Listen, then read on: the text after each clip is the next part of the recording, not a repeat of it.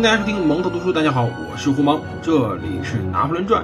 大家可以通过喜马拉雅 APP 搜索“革命的皇帝拿破仑”，订阅收听本节目，也可以通过苹果播客软件收听本节目。如果大家觉得本节目符合您的心意的话，请不吝您的手指点击订阅及赞赏按钮，感谢各位的支持，你们的支持就是我更新最大的动力。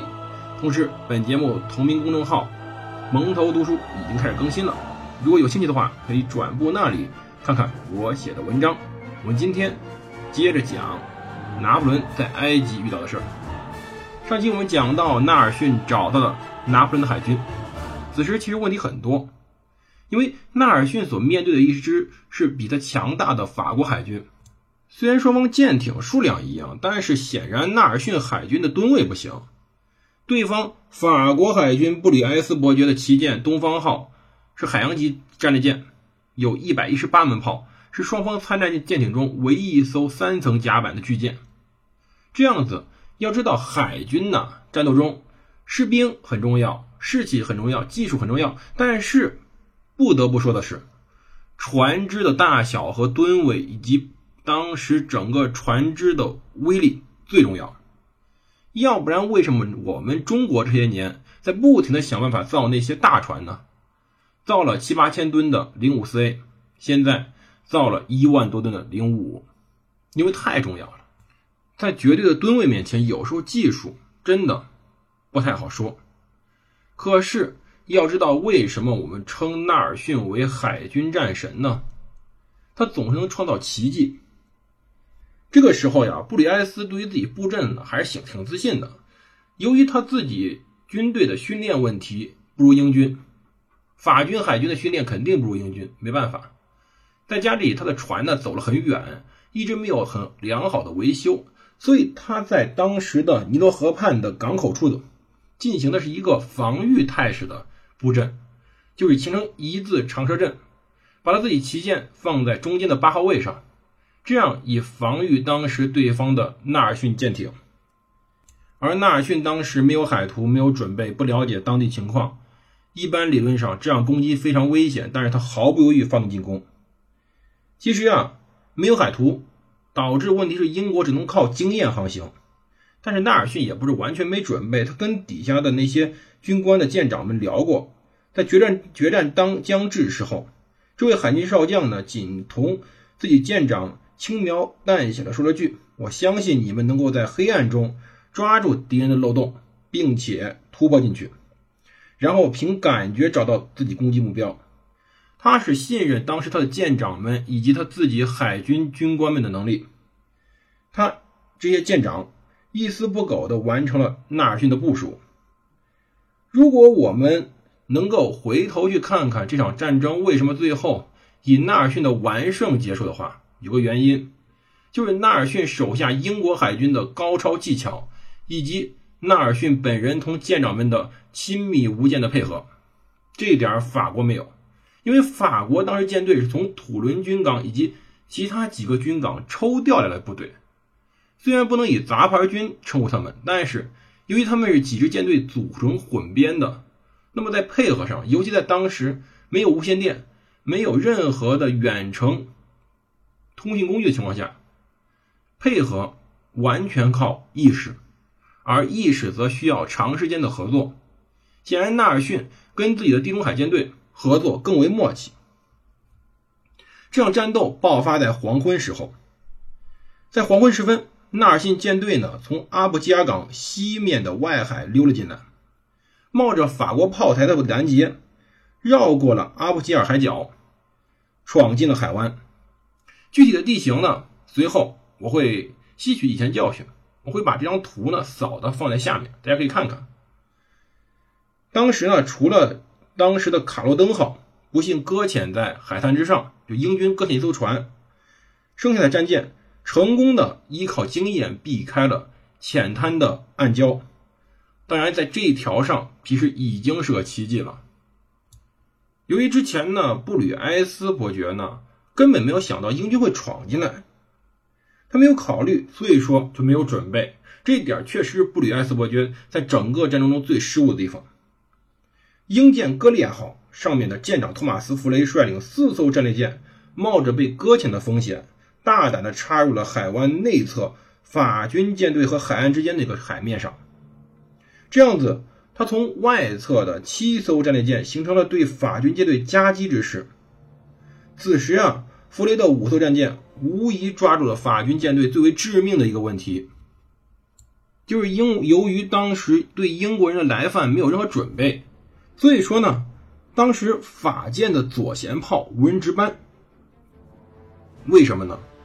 此时法军防御的是英国人，英国人基本上都在当时法军右舷炮的方向，他们想不到有船会突然冲进他们左舷，因此当时左舷炮没人值班。也就是说，在此时这一刻的时候，英国人的炮击是没有反击的。这五艘船可以自由自在的、轻松写意的炮击对面的法国舰队。到晚上七点的时候，天开始黑了。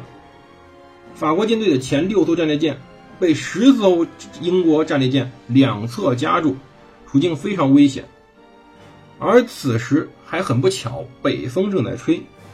法军舰队位于后方的战列舰是逆风的，没有办法快速上前支持，所以说后方战列舰是看着眼睁睁看着自己的战友被当时的英军集中火力围歼。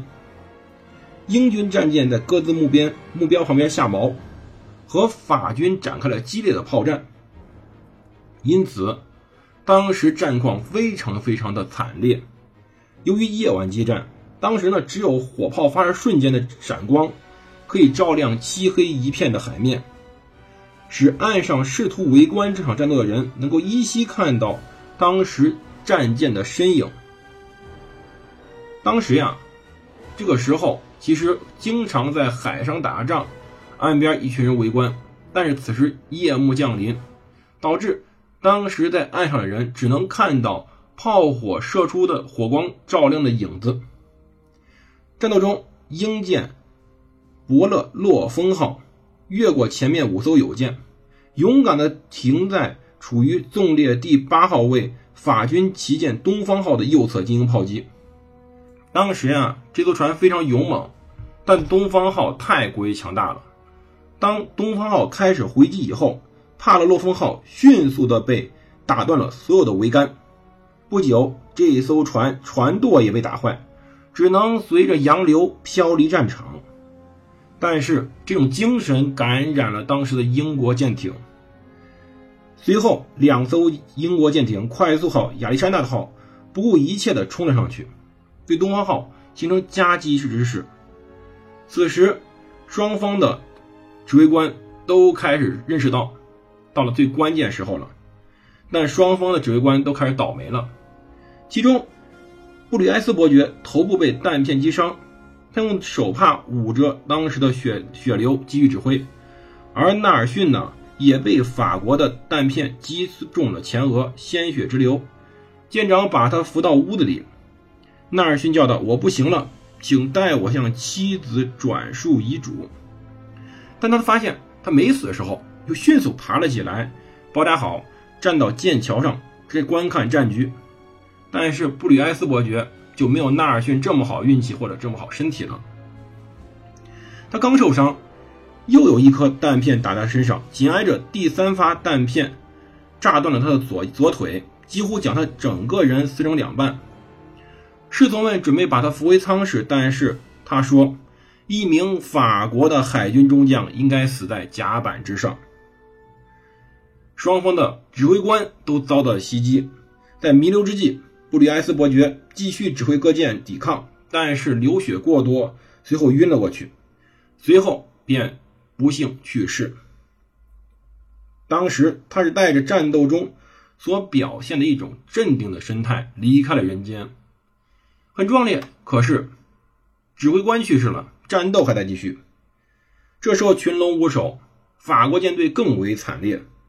首先是他们旗舰在众多英舰围攻下。到晚上十点钟左右，东方号火药库被炸爆了，随后引起了一连串的爆炸，导致整个船开始下沉。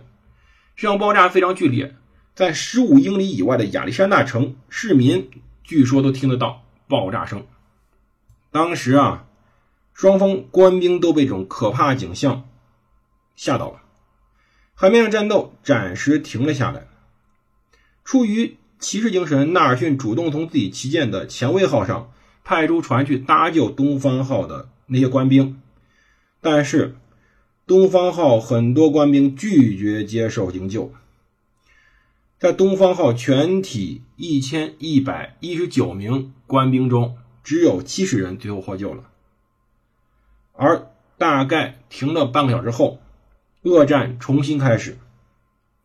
这场战斗一直持续到午夜零时左右，在黑暗中，英舰雄伟号、法舰愉悦号相撞，两舰立刻纠缠进行炮击，双方近距离炮击，雄伟号伤亡惨重。死亡五十人，伤一百四十三人。舰长维斯科特被法军排枪击中咽喉，当场死亡。